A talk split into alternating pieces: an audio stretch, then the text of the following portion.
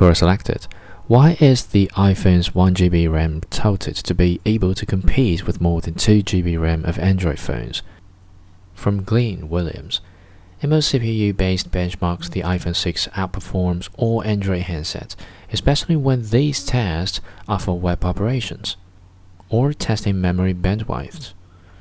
In those benchmarks where all four cores are used, it gets much closer, and the Android handsets might be faster.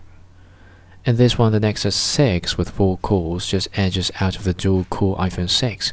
However, in real-world usage, it's rare to have more than 2 cores active, so the multi-core tests are not a very good proxy for real-world usage.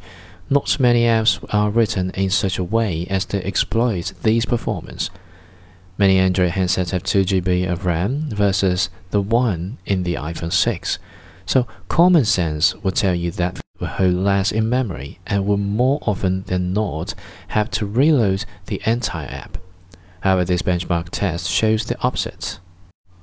The reason for this difference probably down to memory management.